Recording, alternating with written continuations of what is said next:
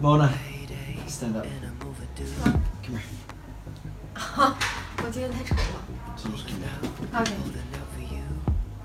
Look at this. Is that a good hug? I don't think so. 啊， Where 拥 you 抱 hug? 见。 See that hug? Is that a hug? Yeah, Zephyr can.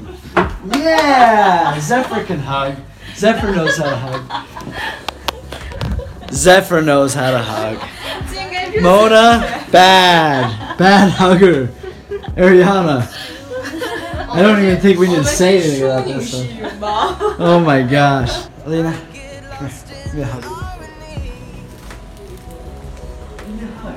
It's for, it's an experiment. See that hug? She can't hug. Come here. Not bad, but no no energy. Give me a hug. Bad hugger too. Okay, we're gonna go find a good hugger. Come here. Give me a hug. I'll miss you. Dixon can hug. Okay, how do you give a good hug? This is not a good hug. This is the this is the typical hug that we saw just now, right? It's like this. That's bad. That's really good. That's bad. Okay. That's weird. Usually, right hand over, up, like that. Not like that. Usually this way. We come in. You see how close we are? We're not like this. We're not like this. We're like just normal. we're not kissing either. We're not. Well, not yet. I, no. I had garlic just now. I lamia.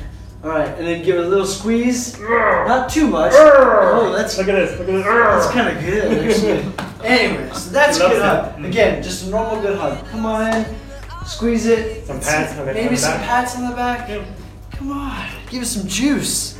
I don't know why it is, but Chinese people in general, not everybody, but in general, do not feel very comfortable hugging. Ah, it's sad and it's so funny. It's hilarious. But some of you can hug. Anyway, it's a culture difference.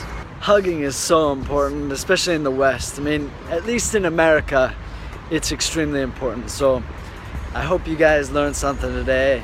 Learn how to hug. It's fun to hug. I know it might not be normal for you or comfortable for you at first, but I promise you'll promise you'll love it one day, someday. It's awesome. Give it a try. See you guys. Thanks for watching. I'll see you guys soon. All right. Bye bye.